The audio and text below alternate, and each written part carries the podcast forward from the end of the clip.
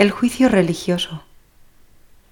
De los apuntes del 25 de marzo de 1938, festividad de la encarnación del Verbo, un mes antes de su muerte, los sentimientos que reflejaba el hermano Rafael son de gran profundidad espiritual.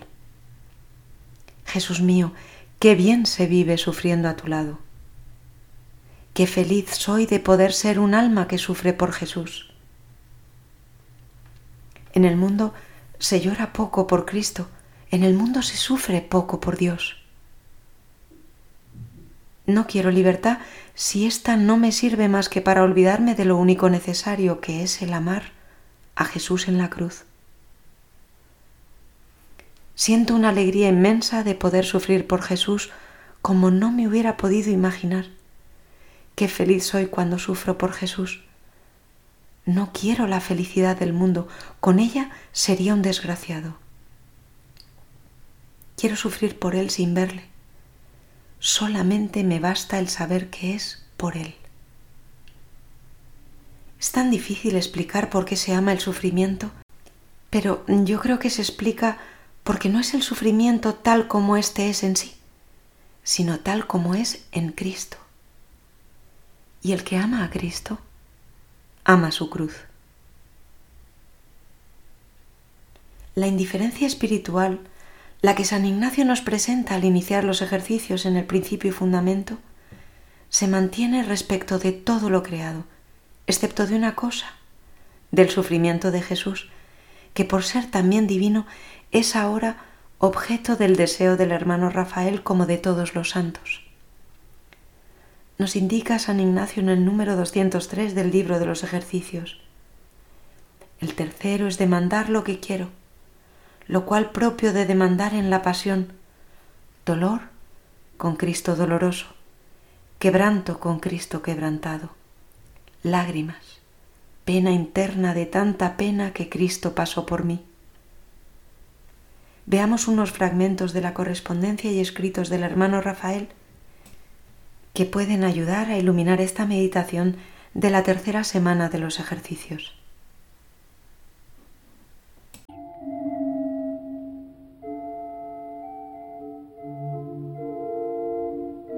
Mira, me ocurre contigo una cosa muy parecida, aunque completamente distinta, a lo que me ocurría con Merceditas cuando estaba mala.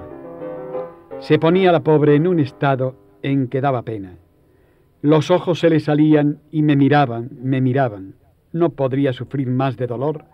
Se retorcía en los brazos de su madre y sin poder hablar, sus ojos me pedían una ayuda, me pedían una oración a la Virgen para que cesaran aquellos dolores que la hacían dar gritos y perder el conocimiento. ¿Cuánto ha sufrido mi pobre hermana? En aquellos momentos yo la veía morir, se me iba de las manos y ella me miraba de una manera, si vieras, como si dijera, ¿pero qué haces, Rafael? ¿No rezas a la Virgen? Entonces yo, como un loco, me marchaba al sagrario y ofrecía a la Virgen la oración de mi hermana. La mía no valía nada. Qué vergüenza me daba.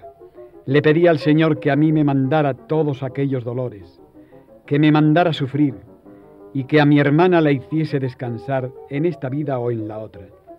El ver sufrir es terrible. Me cuesta más ver sufrir que sufrir yo mismo. El Señor bien sabe lo que hace.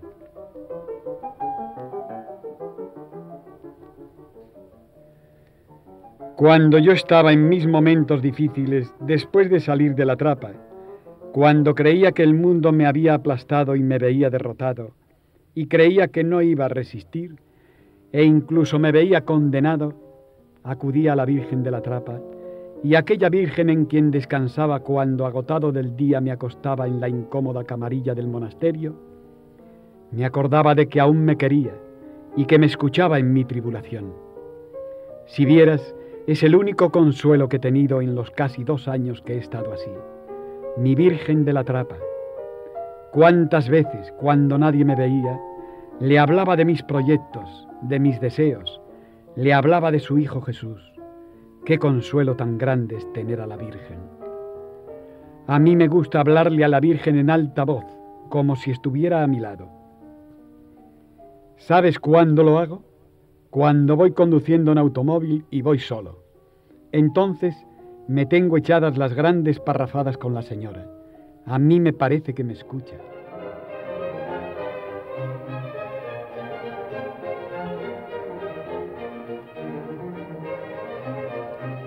Ave María, martes santo, abril 1938.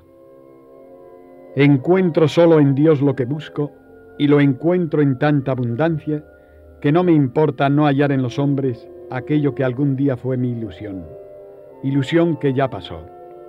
Busqué la verdad y no la hallé. Busqué la caridad y solo vi en los hombres algunas chispitas que no llenaron mi corazón sediento de ella. Busqué la paz y vi que no hay paz en la tierra. Ya la ilusión pasó, pasó suavemente, sin darme cuenta. El Señor, que es quien me engañó para llevarme hacia sí, me lo hizo ver. Ahora, qué feliz soy. ¿Qué buscas entre los hombres? me dice.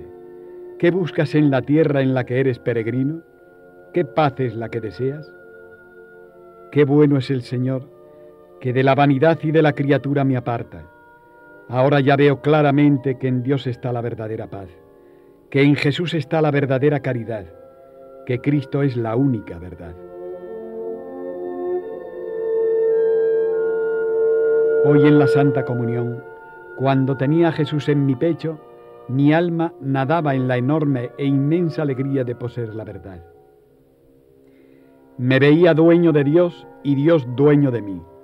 Nada deseaba más que amar profundamente a este Señor, que en su inmensa bondad consolaba mi corazón sediento de algo que yo no sabía lo que era y que en la criatura buscaba en vano. Y el Señor me hace comprender sin ruido de palabras que lo que mi alma desea es Él, que la verdad, la vida y el amor es Él, que teniéndole a Él, ¿qué busco? ¿Qué pido? ¿Qué quiero? Nada, Señor. El mundo es pequeño para contener lo que tú me das. ¿Quién podrá explicar lo que es poseer la suma verdad? ¿Quién tendrá palabras bastantes para decir lo que es nada deseo pues tengo a Dios? Mi alma casi llora de alegría. ¿Quién soy yo, Señor? ¿Dónde pondré mi tesoro para que no se manche? ¿Cómo es posible que viva tranquilo sin temor de que me lo roben? ¿Qué hará mi alma para agradarte?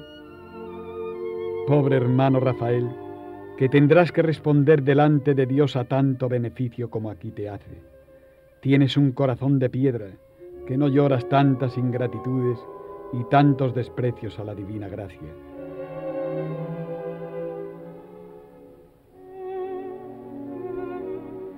Vivo, Señor mío, infangado en mis propias miserias, y al mismo tiempo no sueño ni vivo más que para ti. ¿Cómo se entiende esto? Vivo sediento de ti, lloro mi destierro, sueño con el cielo, mi alma suspira por Jesús en quien ve su tesoro, su vida, su único amor, nada espero de los hombres. Te amo con locura, Jesús mío, y sin embargo como, río, duermo, hablo y estudio, y vivo entre los hombres sin hacer locuras y aún me avergüenzo verlo. Busco mis comodidades. ¿Cómo se explica esto, Señor? ¿Cómo es posible que tú pongas tu gracia en mí? Si en algo correspondiera, quizás me lo explicara. Jesús mío, perdóname. Debía ser santo y no lo soy. ¿Y era yo el que antes se escandalizaba de algunas miserias de los hombres? ¿Yo? ¡Qué absurdo! Ya que me has dado luz para ver y comprender, Dame, Señor, un corazón muy grande, muy grande, para amar a esos hombres que son hijos tuyos, hermanos míos, en los cuales mi enorme soberbia veía faltas y en cambio no me veía a mí mismo. Si al último de ellos le hubieras dado lo que a mí, mas tú lo haces todo bien. Mi alma llora sus antiguas mañas, sus antiguas costumbres, ya no busca la perfección en el hombre, ya no llora al no encontrar dónde descansar ya lo tiene todo. Tú, mi Dios, eres el que llena mi alma. Tú, mi alegría. Tú, mi paz y sosiego. Tú, Señor, eres mi refugio, mi fortaleza, mi vida, mi luz, mi consuelo, mi única verdad y mi único amor. Soy feliz, lo tengo todo.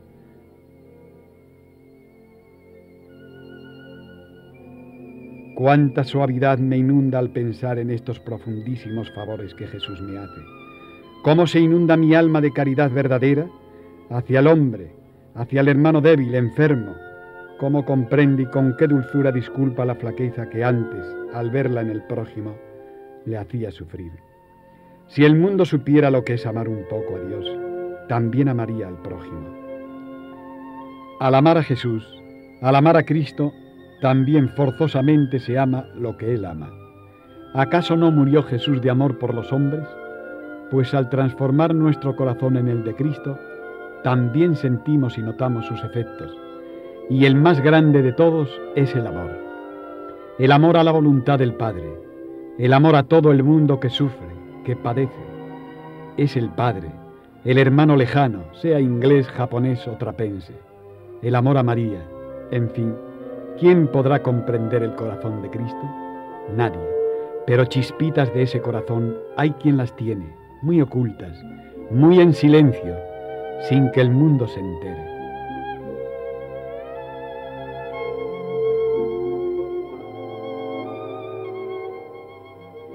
Jesús mío, qué bueno eres.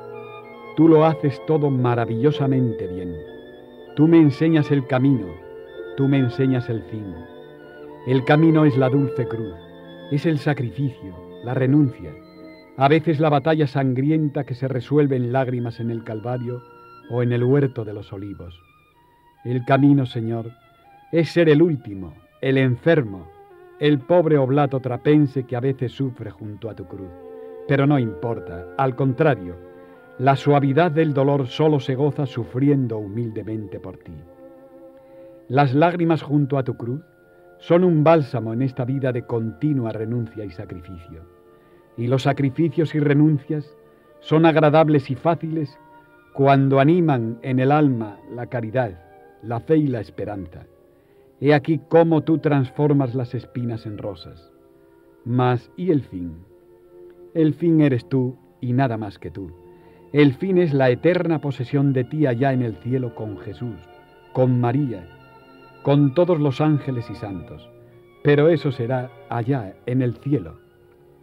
Y para animar a los flacos, a los débiles y pusilánimes como yo, a veces te muestras al corazón y le dices, ¿qué buscas? ¿Qué quieres? ¿A quién llamas?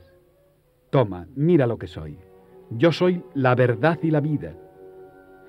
Y entonces derramas en el alma delicias que el mundo ignora y no comprende. Entonces, Señor, llenas el alma de tus siervos de dulzuras inefables que se rumian en silencio, que apenas el hombre se atreve a explicar.